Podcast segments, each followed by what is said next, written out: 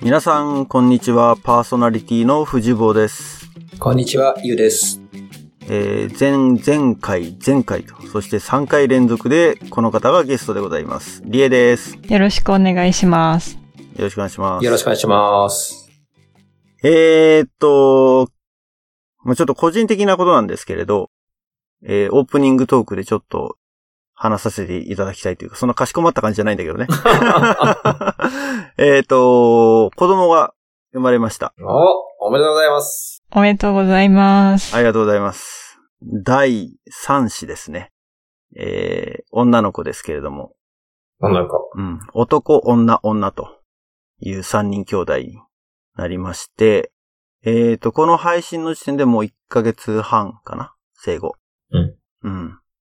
あのーそう、11月から6週間のパタニティリーブをいただきましたというか、お会社の方休んでて、うん。で、これがまたね、2年前に長女が生まれた時とちょっとシチュエーションが違って、あの、有給の制度が会社変わったせいもあって、うん。会社から給料が全く出なくなっちゃったのね。その6週間。へえ。おじゃあどっからかお金出るのかっていうと、カリフォルニア州から、まあそれはあの2年前の時も出てるんだけれども、あの、ショートタームディサビリティ扱いああ。で、カリフォルニア州からもらってる給与の60%うん。はもらえるとあ。なるほど。いう制度が、まあ、ペイドファミリーリーブっていうのかなうん。いう制度があるんだけど、まあ、それを使って、2年前の時は何が違ったかっていうと、有給が、あの、まあ、有給だった。なんか変だな、日本語は。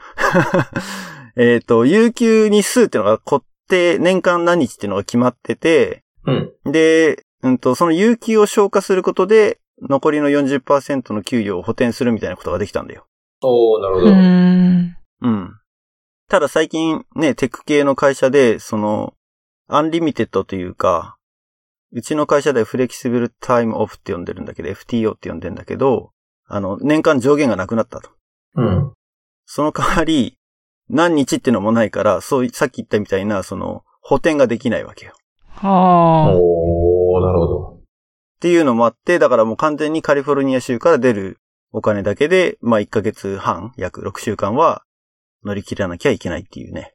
なるほうんど。、結構ダメージでかいんですよ。 じゃあ、かい節約だね。節約、そう、この1ヶ月は、 そう、つら、どうなるのかな、ちょっと家計が心配でございます。あ。あなあ。るほど。 なんかそれ私の友人もそういう感じのこと言ってたような気がしました。そういうことだったんですねう。ん。うん。で、そう、まあ、実際60%出ないんですよ。え、出ないの出ないっていうのは60%出します。だけど、うん。上限値があるのね。それが1週間、1200だか1300とかなのよ。あ、その補填する絶対値っていうか、金額そうそのうそ上うそう限があるってことか。キャップがあるわけはいはいはいだから、60%だったら、例えば、例えばだけどね、60%って言ったら1週間分の給料2000ドルになりますっていう人がいても、1200ドルしかもらえない、うんということになるわけ。はい。なるほど。うん。まあ、じゃあその人たちは実態的には40%とかしかもらえないよとかそういうことですよね。そうそうそうま、まさに、まさにそういうことです。はい。あ、じゃあ結構インパクトはあるってことね。相当インパクトありますね。うーん。やばいっすよ、だから。そっかそっか。変なし、あれだもんね。ざっくり言って5、60万みたいな設定ってことだよね。月。 5、60、そうだね、1200、まあ、4、そうだね、そうだね、5000ドルぐらいだね、マックスね。っうん。うん。なるほど。ていうのが、まあ、副業だ。副業 ね。副業だ。まあそんな余裕があるかどうかっていうのはあるけど。 そのためのパタリニティなのにね。 本末転倒なんだ。本末転倒だね。まあその6週間はね、 あの、家でのんびり、のんびりじゃないけど、うん。あの、家事育児に精を出したいとうん思ってますけど。うん。なるええまあそんなわけで。まあ3人、ね、ユンイチロのところも3人お子さんがいるけど、はい。まあ大変ね。 大変だわ。 というのだけ、まあとりあえず今実感としてありますよ。うん。うん。もう、はい掘り下げたらね、1回分使っちゃいそうなんそうですよねそうだね。なんかはい。 私もベイエリアで3人子育てってどういうふうにまマネージするんですかって聞きたいですもん。。そうだよね。聞きたいよね。 やばい。こう4回コースに突入だね、もう。まあ、うん、それは、またじゃあ、なんだろう。間を置いてリエをまたゲストに呼ん でするか いいですね。ね。うんいいね、いいね。うん。まあ今回はちょっとね、その、キャリアの話とかがその辺が中心だったので、うん。まあ話を戻すとというか、えっ、と、順を追って話をしてきて、まだベイエリアには来てないっていう状態だったので、まあ、その辺かな。まずはそのベイエリアにうん来た経緯というか、うん。カリフォルニア、アメリカに来た経緯というのは、もうなんか、何のひねりもなないんですけど。 まあ私、夫と、その、前回話してたニューヨーク取材、うんうん初めて行ったニューヨークで会ったんですよ。あの、クラウドファンディングで行った、そうです、そうでニューヨーすク。取材の旅。はい。出会いがニューヨークなんだね。はい。これもあんまり話してないですね。あの、世の中、世の中 に。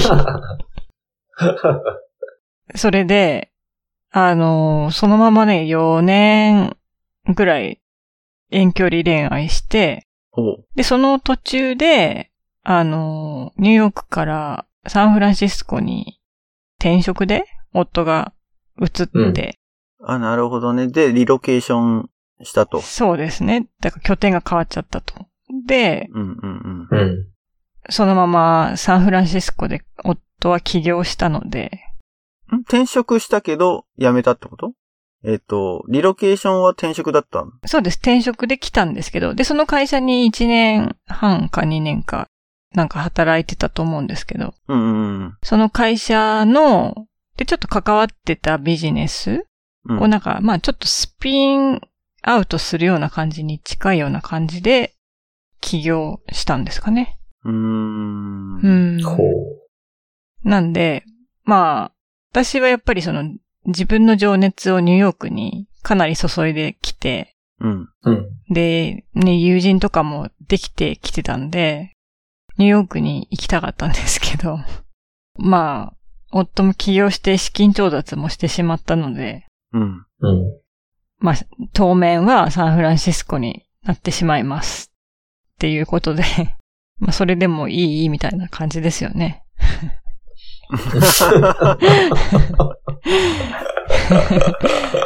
まあ、どっちにしろアメリカには、ね、私は行きたいと思ってたのもあるので、うんあの、で、サンフランシスコは、あの、サンフランシスコで、また、いいところもあるので、うん。まあ、ただなんかまた、こう、ゼロから、ゼロではないですけどね、まあ、10ぐらいから、 あの、友達とか作ったりと、そうですね、そういうのとかやらないといけないと思うと結構気が重かったんですけどネッね。トワーキングを。うん。うん。で、結局、その、まあ結婚ですね、国際結婚で、渡米っていう、あの、まあそういう意味でなんか、ビザとかで苦労されてる皆さんよりは、割とシンプルな方法で渡米してきたっていんううんう感じですね。まあ確かにそうね。こっちで働きたいって思ってる人たちはやっぱ、ビザが一番の壁になるっていうのはね、うん実際。まあ他のエピソードでも話したことあるんだけど、そうか。じゃあなんとなくまだニューヨークに未練があある。り、ありますね。未練っていうのか。うん。まああの今後ね、自分がやろうと思ってるしビジネスも、うん。自分でブランドを立ち上げて、こっちで、まあオンラインで売っていくっていうものなんで、うやっん。ぱりそういうのも、こう、コミュニティが、やっぱりニューヨークの方が熱いんですよね。うん。で、しかもそういうネットワークが、またサンフランシスコだと本当に一からなんていう感じで、うん。で、あとね、なんかサンフランシスコってその、ファッションとかのトレンドがなんか特殊なんですよね。ほおー、そうなんだ。そうなんですよ。なんか、ロスともニューヨークとも違って、なんでなんかわからないんですけど、ちょっと昔のの名残なんですかね、そのヒッピーカルチャーみたいなやつの。う。ああ。まあ、あと気候もあると思うんですけどね。そうね、うんそのマイクロクライミットというか、うん。まあ、特にサンフランシスコはね、ちょっとずれただけで全然違う天気になるしね。で、まあ、あと、昼暑くて夜寒いじゃないですか。うんうん、うん。で、四季もあんまりないんで、なんか割と年中同じような格好をしてるんですよね、みんな。あのね、俺はあんまり、そのサンフランシスコにしょっちゅう行くことはないんだけれど、はい。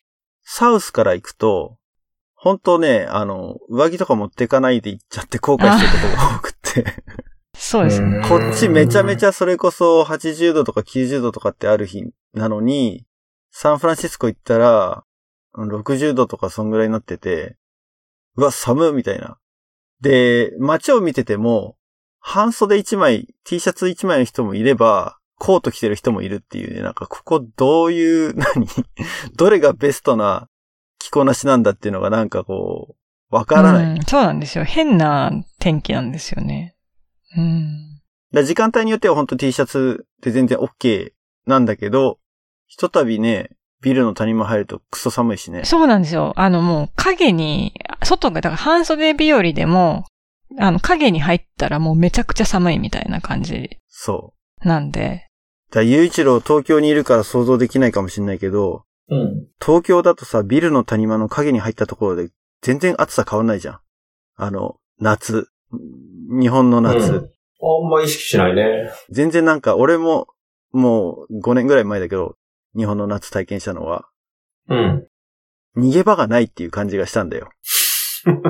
逃げ場がない。ううん、もうだから建物の中のエアコン効いてるとこしか逃げ場がない。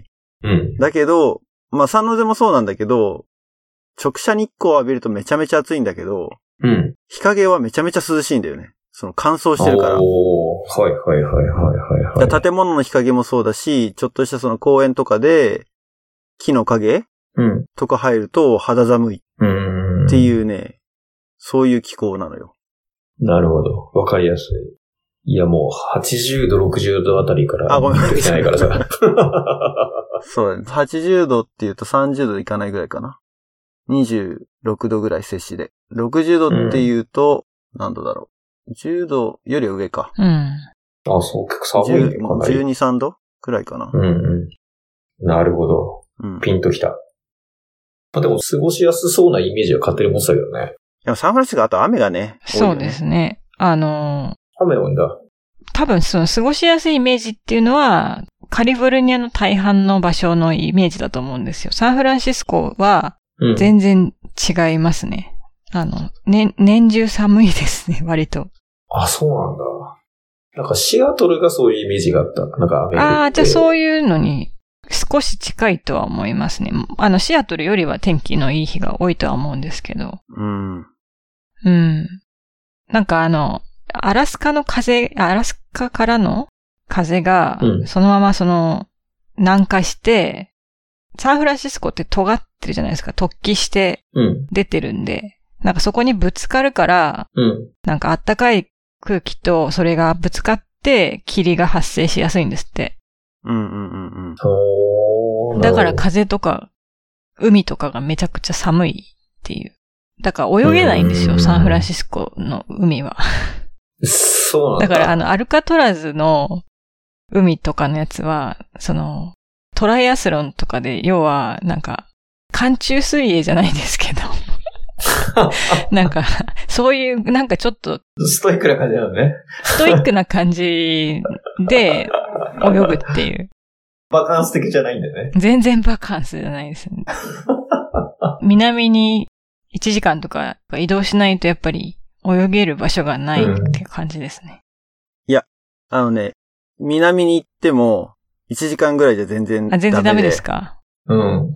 俺、まあもう最近行ってないけど、サーフィンでサンタクルーズっていうところにおーサンタクルーズちょこちょこ行ってたのね。サンタクルーズっはてい、知って行る、きました。うん。あのー、一応、ハワイからサーフィンが本土に届いた場所とされてる場所なんだけれども。あそそううそうそう。いう、まあ、あの、サーフィン博物館みたいなのもあるんだけど。うん。で、まあ、ゆうがサーフィンやってるから、わかりやすく言うと、うん。真夏、うん暑い時、うん。着てるのはセミドライ。 えそうなんあ、そうなのそう。俺だからセミドライで入ってたもん。あ、そうなんだ。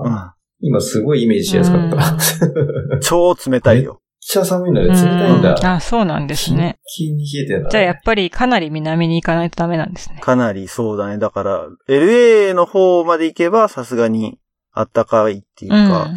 いつだろうな何年か前に LA に、その夏休み、そのグランドサークルとかあっちの方に車で旅した時に行ったんだけど、9月ぐらいかな。で、まあさすがにね、あの、海パン一丁でサーフィンやってたうよ、みんな。ん。そこまで行けば。うん。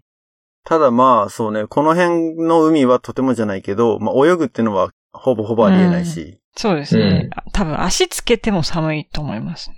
うん。まあ、いるけどね、サンタクルーズで入ってる人いるけど ね。波打ち利用で遊んでる人いるけど、うん。うん。いや、マジ冷たい。そうか、サンタクルーズでもそんな寒いんですね。寒いよ。あんなビーチな感じの。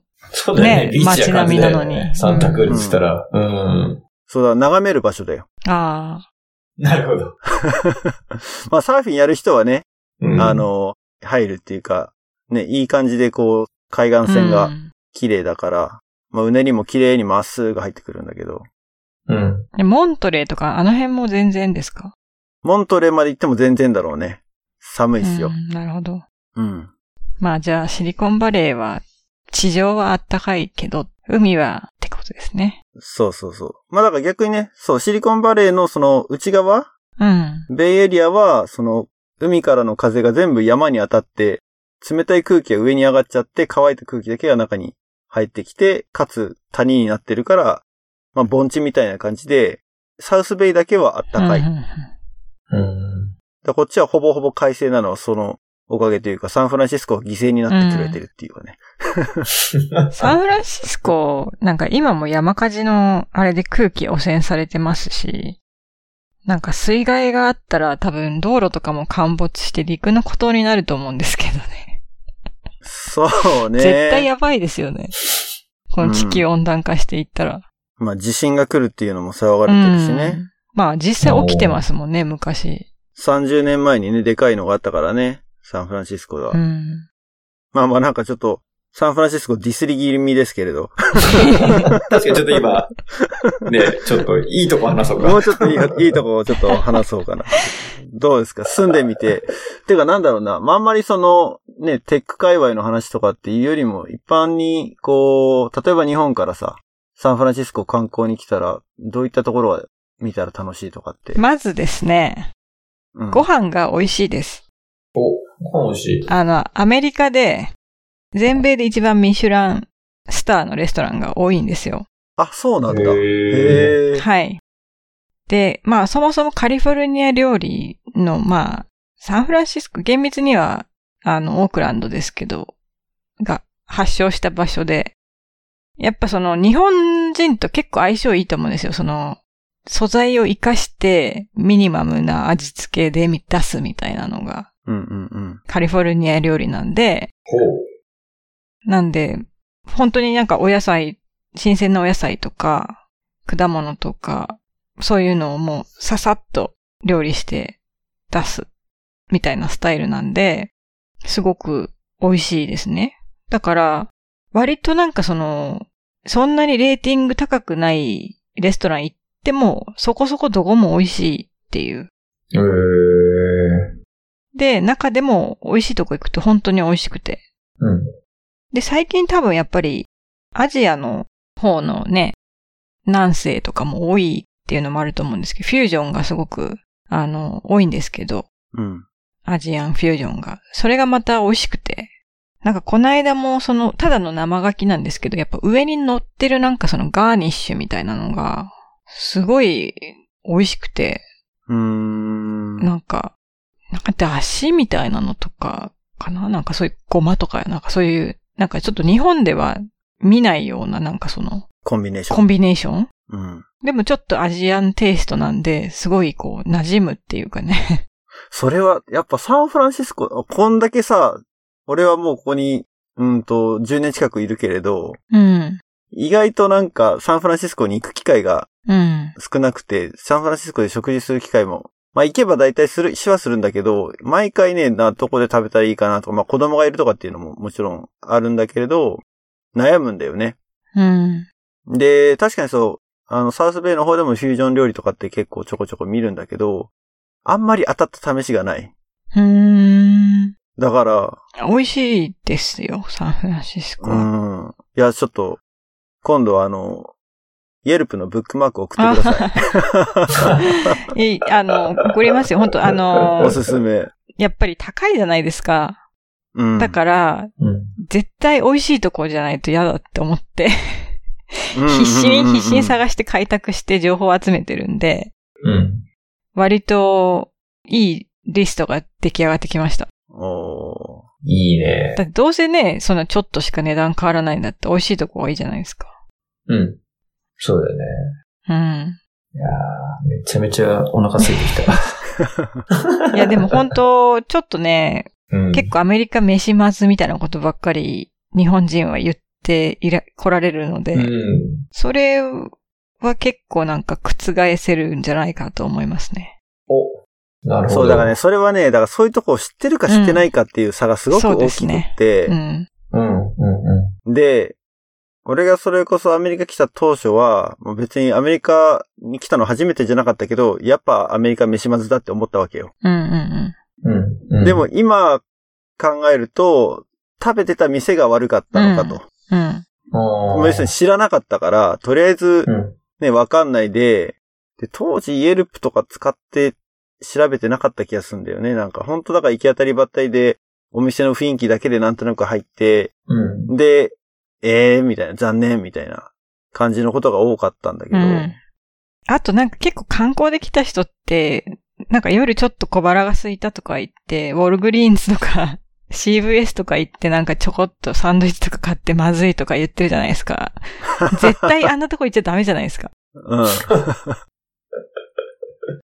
そうなうのね。ん。ダメだね。ダメですね。もったいないってこともねう。絶対ダメですね。ね。うん。うん。断固としてそこは、断固主張したいと。断固ですね。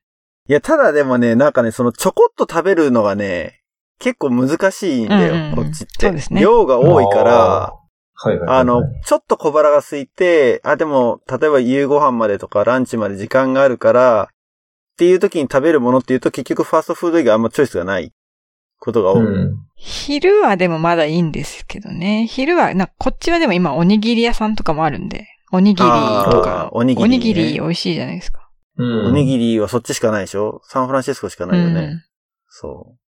そうだからね、シティの方がやっぱり充実はしてるなっていう感じは。まあ、あるこちらにいるフード系の日本人のね、うん。起業家の方も結構頑張っていらっしゃっって、ううん、ん。なんか盛り上がってきてるっていうのもあって、どんどん増えてきてる気がするんで、それもまた、ちょっと定食屋がないのは残念なんですけど、でも私、イエルプだけじゃなくて、イエルプとグーグルとオープンテーブルととかなんかそういう感じで、あと SF イーターとみたいな感じで、めちゃくちゃ40ぐらいに調べますね。そうなんだ。すはごい。すげえ。いや、でもそれは、うん、精度は上がるよね。そうですね。俺、基本イエルプしかほとんど見てないんだけど。イエルプだとやっぱ判断が鈍りますね。は、うん。うんまあ、あの、レーティングがまず、そうそうそうの、当てにならないっそうなんですよ。うん。ていうのは、あのー味だけじゃないんだよね。うん。で、大体、低いレーティングしてるところは、サービス悪いっつって文句言って、低いレーティングする人が多くって。うん。うん。だから、純粋に料理だけの、レーティングにはなってないのよ。うん仕組み的に。なるほど。うん、うん。で、あとは、写真だよね。そうですね。うん。写真で判断するしかない。美味しそうに見えるかどううか。ん。ああ、映えるってやつね。うんただそれ結構重要で、日本のレストランって普通メニューに写真が載ってるじゃ日本ん。うん。大体そうじゃないまあちょっと、あの、こじゃれた飲み屋とか行ったらわかんないけど、うん。俺のイメージ。あファミリーレスとかファミレスとかじゃなくても大体なんか、何かしら写真載ってないそんなことないまあ、乗ってるケースが多いけどね。う。うんん。、で、そこっちはほ、ほぼないのね。うん、うん。で、基本的にそのイングリディエンスだけがバーって書いてあっても味付けとかも書いてあるんだけど、もうその、うん字面からどういう料理なのかを自分でイメージする力が非常にこう要求されるわけよ。うん。だから写真があるってすごく、ああのあ、、そういうことか。そうわかるっていううか、ん。イメージつきやすい。ただ、イエルプでも、その、ポピュラーディッシュっていうのが上に出てるんで、そこから見ますね。うんううんんうんうん。うやっぱそこに行って、美味しいやつ食べないっていう失敗もあるじゃないですか、たまに。うんだからやっぱ人気のあるディッシュって出てるやつは、それなりにやっぱ美味しいんで、うん。んうん。うんうんうん。じゃあ皆さん、あの、観光で行くときは、そういう下手なもん食わないで、ちゃんとリサーチしましょうってことですね。そうですね。ご飯は、その、ちょっと調べたら、まあでも本当ご飯を簡単に見ようと思うと、本当イーターがやっぱりかなり精度が高いかなと。うん。 S、SF イーターっていうので、まあその日本、あの、ニューヨークとかバーンとかもいろいろあるんですけど、イーターである程度なんか当たりをつけて、で、うん。なんか、イェルプとかで口コミも見て行くとかなりいいかな。いけてる感じでご飯は楽しめるかな。あと、早めに予約しないと本当に埋まるので、すぐに。あ、そうなんだ。人気あるとこはね。はい。うーん。もう2週間ぐらい前から取らないとダメで すね。でも、ユウとかをもし、それこそ仮にさ、サンフランシスコに旅行行くってなったらさ、うん。何を情報源にする俺はもう聞くね。ね、藤棒。それが一番いいです、ねそれが一番賢いです。あそれ賢いか。そうか。ちょっと、あ聞いた人が悪かったな。もう俺の中で決意したらもうリエに聞くって いう。一番だってすごいじゃん。いや、なんとなくガイドブックとかを見てる人が多いのかなって。あ太あ、もそもうですね。あーそれはあるでしょうね。そうう、日本のガイドブック結構なんか、びっしり細かく写真も字も詰まってるじゃないですか。うん。でもなんかね、この前たまたま地球の歩き方かなわかんないけど、見たのよ。うん。で、サンフランシスコとか、このベイエリアとかの紹介してるページを見て、うん。乗ってる、そのレストランうん。とかが、え、ここが乗るのみたいな。はい。そんなのが結構あるんだよね、なんか。紹介してるのが、いや、そこじゃないでしょ、みたいなうん。うん。うん。レストランが意外と多いん。うん。なーっていう印象を受けたから、もしそういうのを情報源にしてる人が来て、まずいじゃんって言ってるんだったら、もうそれはなんか、うん。ガイドブックの問題な気がしてきた。なるほど。なるほど。うんまあ、多分、味だけで、それこそ味だけで選定してないでしょうからね。うん。あ、そうだろううんね。いろいろ。多分観大人の光客事情にがちあょりっそうだとね。うん。優しい場所とか。うん。なんか大体、なんですけど、なんか有名なあのカニのね、クルスタシアンっていう有名なカニのガーリッククラブが美味しいお店があるんですけど、うん。そことか本当日本人だらけなんですね。行くと。うん。で、そういう受け入れがもうな慣れてる感じなんですよ。ああ、なるほど。だから、そういうところを載せてる可能性もありますよね。なんか、あまりにもその、アメリカ、ローカルな感じの予約システムと、その、店に行ってこう、会話してとかってやんないと、うん。みたいなんだと、その、初心者にはちょっと、敷居が高いとか。うんうんうん。確かに確かだに。から、多分、ガイドブックにはもしかしたらそういう観光客にフレンドリーなところが載せられてる可能性がなるほど。ありますね。うん。確かに確かに。なんで、やっぱり味で選んでくださいって いう。で、それはやっぱり住んでる人に聞くのが一番いいかなと思いますね。うん。そうですね。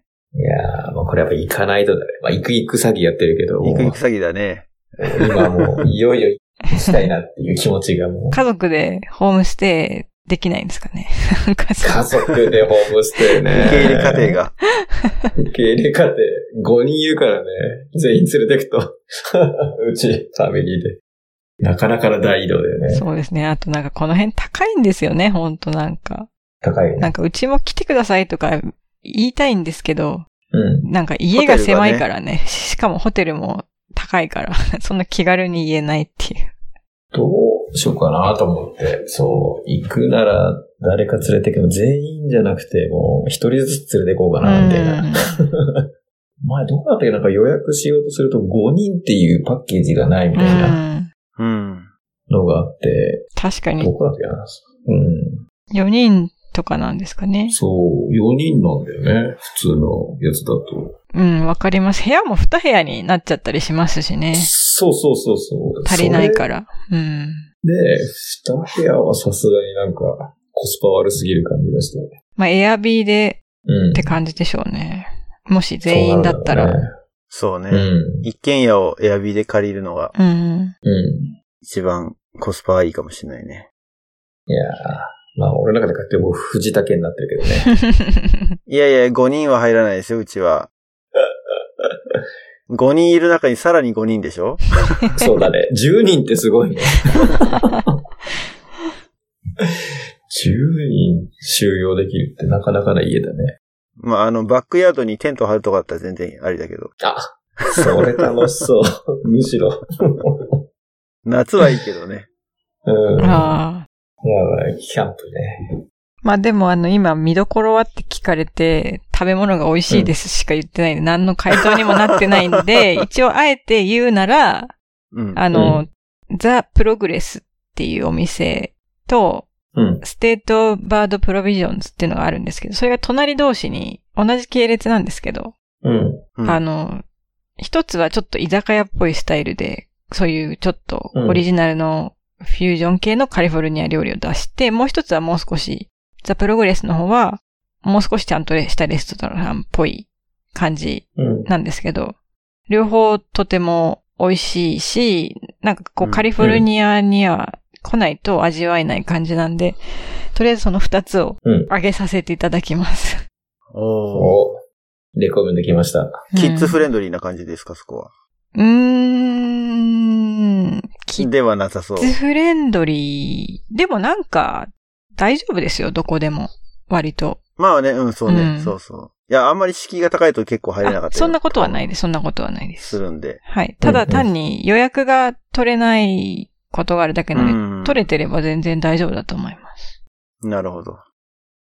次回、サンフランシスコ行った時は、覚えとこうん。 う。まあ、行けるかどうかわかんないけどね。まあちょっとまだ赤ちゃんがね、ちっちゃいですもんね。そうそうそうそう。あとね、意外とね、サンフランシスコね、車で行っちゃうと、止めるあとのこな市い。内の移動は大変なんだよねわ。かります。混むし、お混むから、ほんとちょっと先な、地図で見たらすぐ近くなんだけど、30分かかったりとか。ああ、わかります。うん。今一個思い出しました。おなんか、そのフォートメイソンっていうところがあるんですけど、うんうん。ーこ、れ、私なんか自分のポッドキャストでも紹介ししてたりするんですけど、あの、うん。マリーナの方ですね。一番上の方。はいはい。そこに、なんかちょっとアートショーとかそういうのをやるような倉庫とかあって、うんうんで、ちょっとお土産屋さんみたいな、なんかショップと、レストランとバーみたいなのが並んでて、で、週末にファーマーズマーケットもやってるんですけど、ああ、そうなんだ。そこは結構駐車場もたくさんあって、うん。多分ぐるっと海沿いの方から回っていけば、そこまで大変じゃないかもしれないうん。です。で、そこに、私のお気に入りのバーがあって、ほうあの、ロングナウファンデーションっていう、うん。知ってます財団があるんですけど、いや、知らない。知らない。なんかその、その名前からもちょっとわかるように、もう、ものすごい先のうん。未来のためのプロジェクトをなんか、ほんと何百年先みたいな、う。うんん。のことを、を考えたなんかその、プロジェクトをやるようなことを推進する財団があって、そこが運営している、うん。あの、バーがあるんですよ。うん。おーうん。うん。で、なんかそこが結構その、そういうな長い目のテック なんかそのなんうんか科学と、そういう、なんかちょっと思想、哲学みたいなのと、うん。テックみたいなのが掛け合わさってる場所なので、うん。うん。うん。うん。なんかその、置いてあるものとかも、そのちょっと、うん。なんと、研究室かける図書館かける博物館みたいな雰囲気なんですよ。うんバーなんですけどうん。でそこは私なんか、なかなかない感じの雰囲気なんで、本当おすすめですね。へーで、そで、バーなの、んだ。なんかみんな、そこを支援するために、ボトルを入れれるんですけど、そのボトルもなんかあの、フラスコみたいな形になってて、うん。それがうんなんかずらーっと、なんか、章なら、並べられてて、すごい美しいみたいな。へえ、面白。フォートメイソンね。はい。あの辺、そう、お店は行ったことあるけど、バーは昼までやってるようなとこじゃなくて夜だけやってる。昼もやってます感。じ夜、昼もやってるまあでも夜の方が雰囲気はいいですけど、うん。だからその夜、フードトラックが出てる日もあるんですよ。うん。そういうところに行けば、キッズフレンドリーですね。うんうんうんうちも子供連れて行ったし、で、ちょっとバーに入って、みたいなのもできるんですよ。うん、うん、うん。なんか、結構その、フードトラックとかファーマーズマーケットとか、そこの、やっぱちょっとアート的なものがベースになってるエリアなんで、そういううのすらもちょっとなんかおしゃれな感じなんですよね。うん。他のところより。だから、結構こう、年齢の、を選ばず、うん。楽しめる場所かなとは思いますね。なるほど。そう、街中はあと、その、走らなくて済むと思うんで、ぐるっと回っていけば。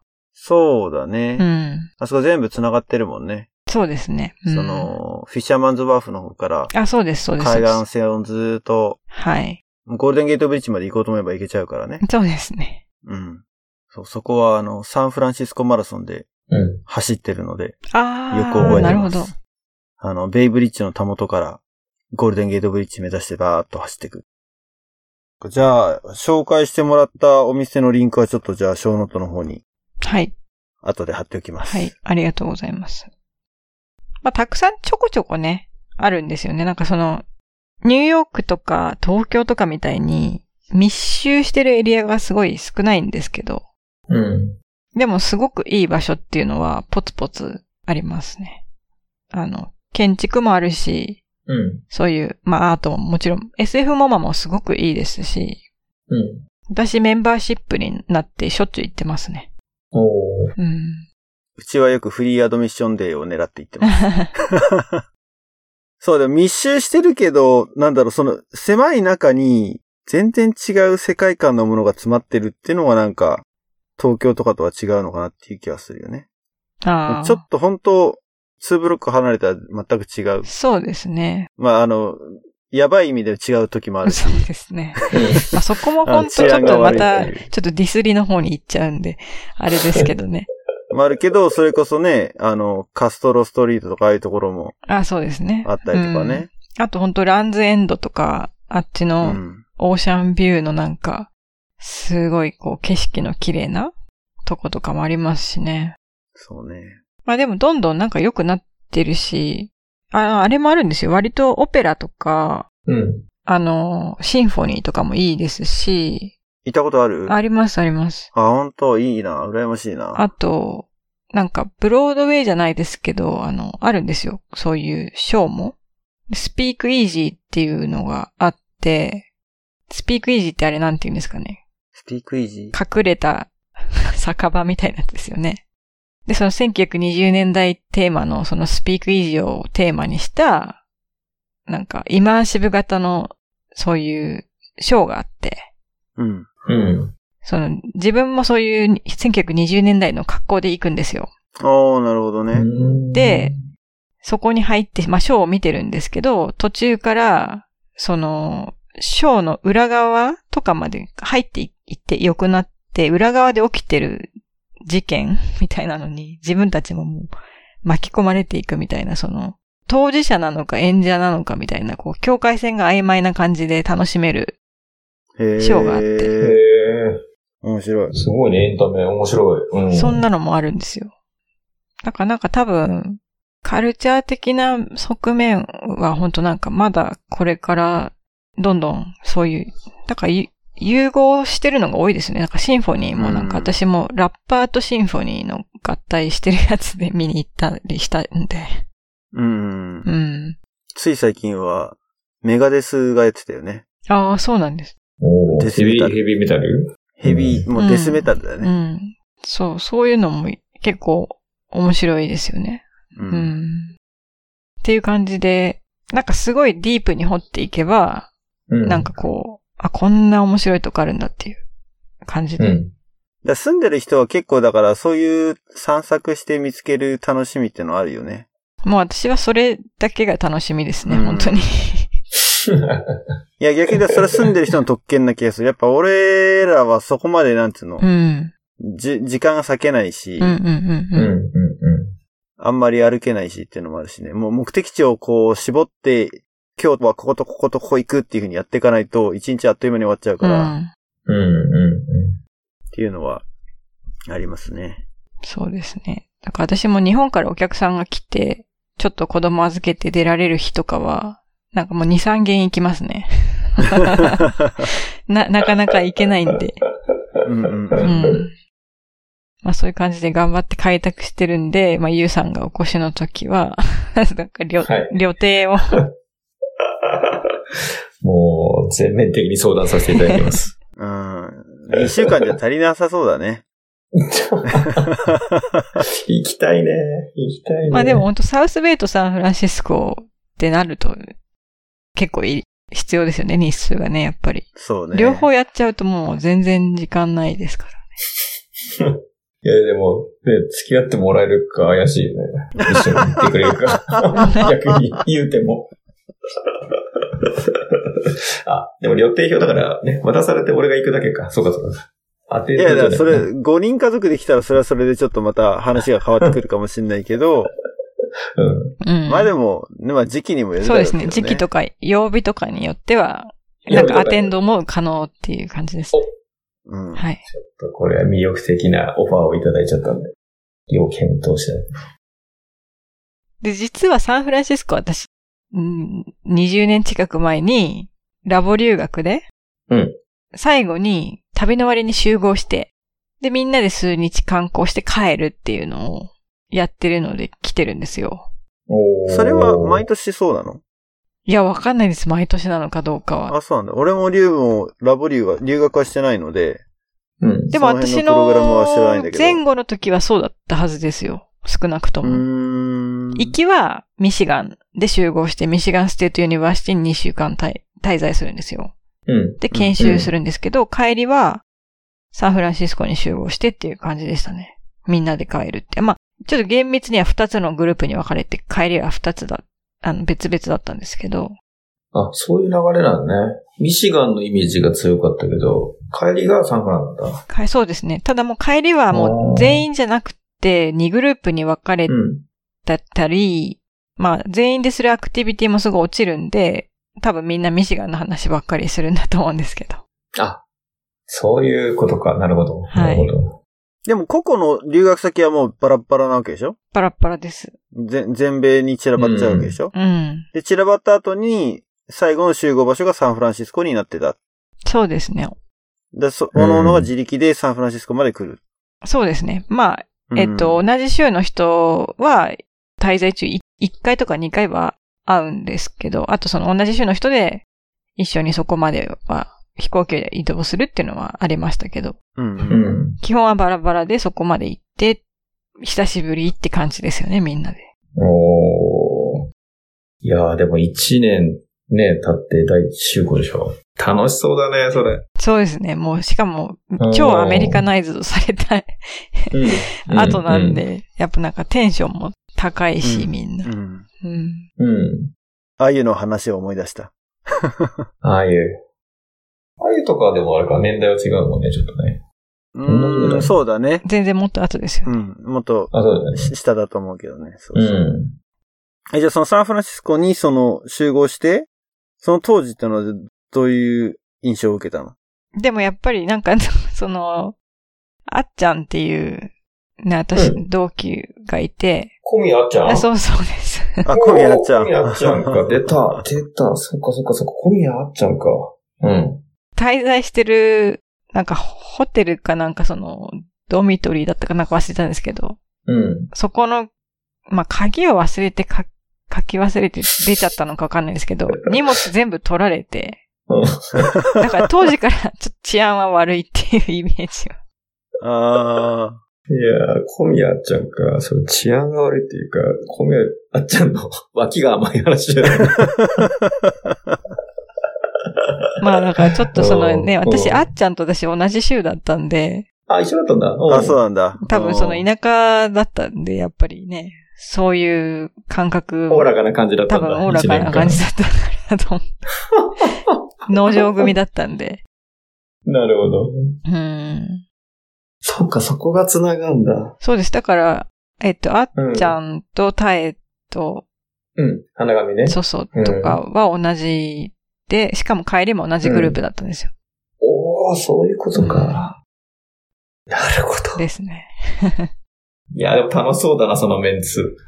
いや、すっごい楽しかったですよ。なんかね、フリータイムもあって、それこそなんか、景色の見えるとこ行って写真撮ったり、なんかケーブルカーとかも乗った気がしますね。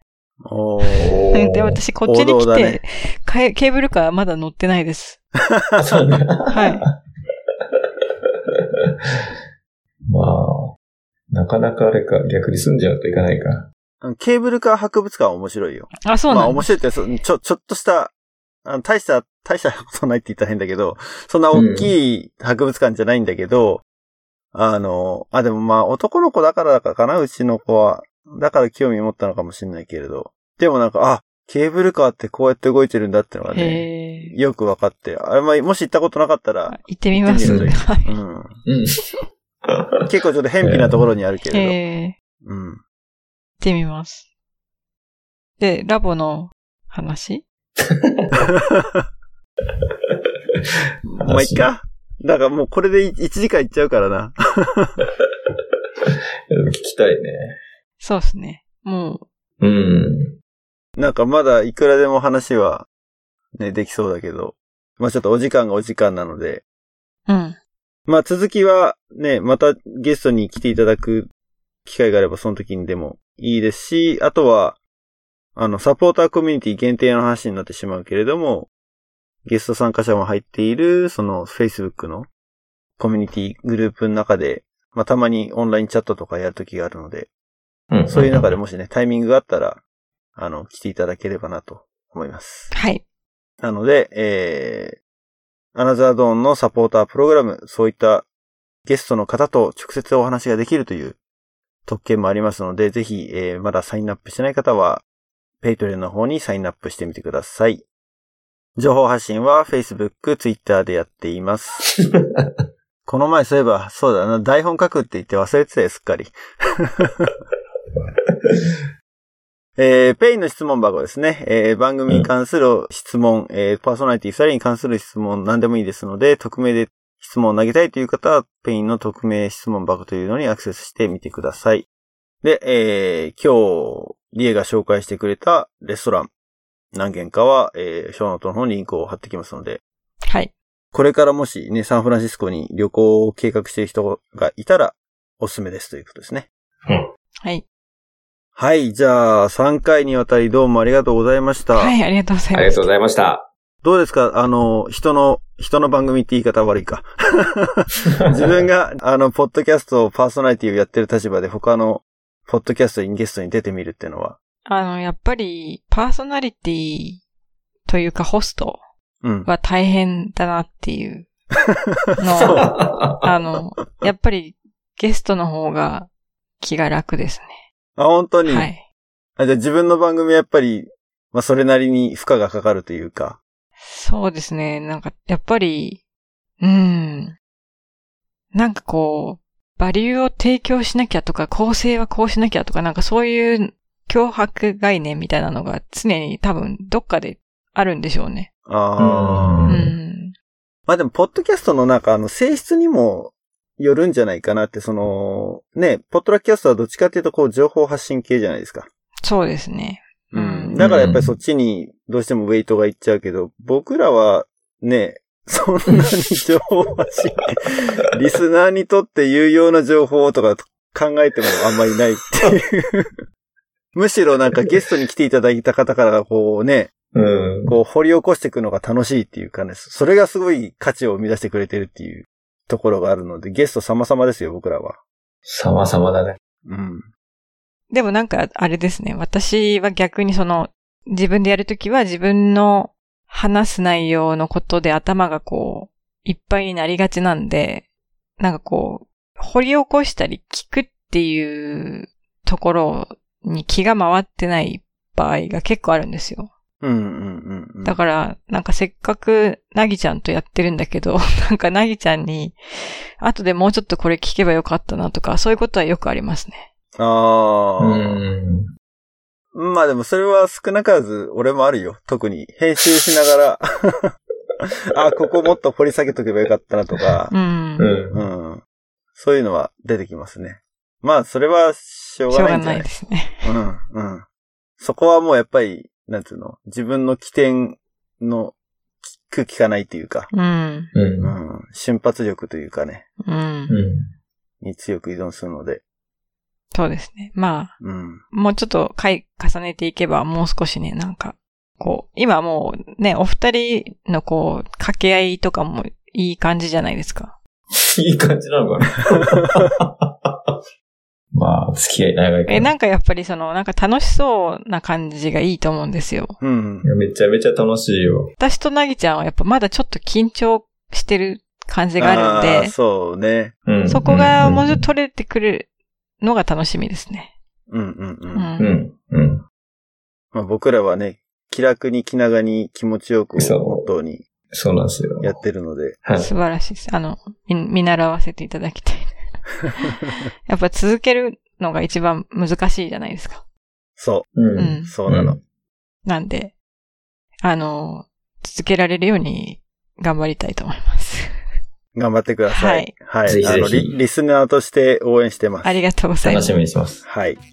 ということで、えー皆さん、ぜひ、ポッドロックキャストの方も、えーサブスクライブして聞いてみてください。小ノートの方にリンクは貼っておきます。はい。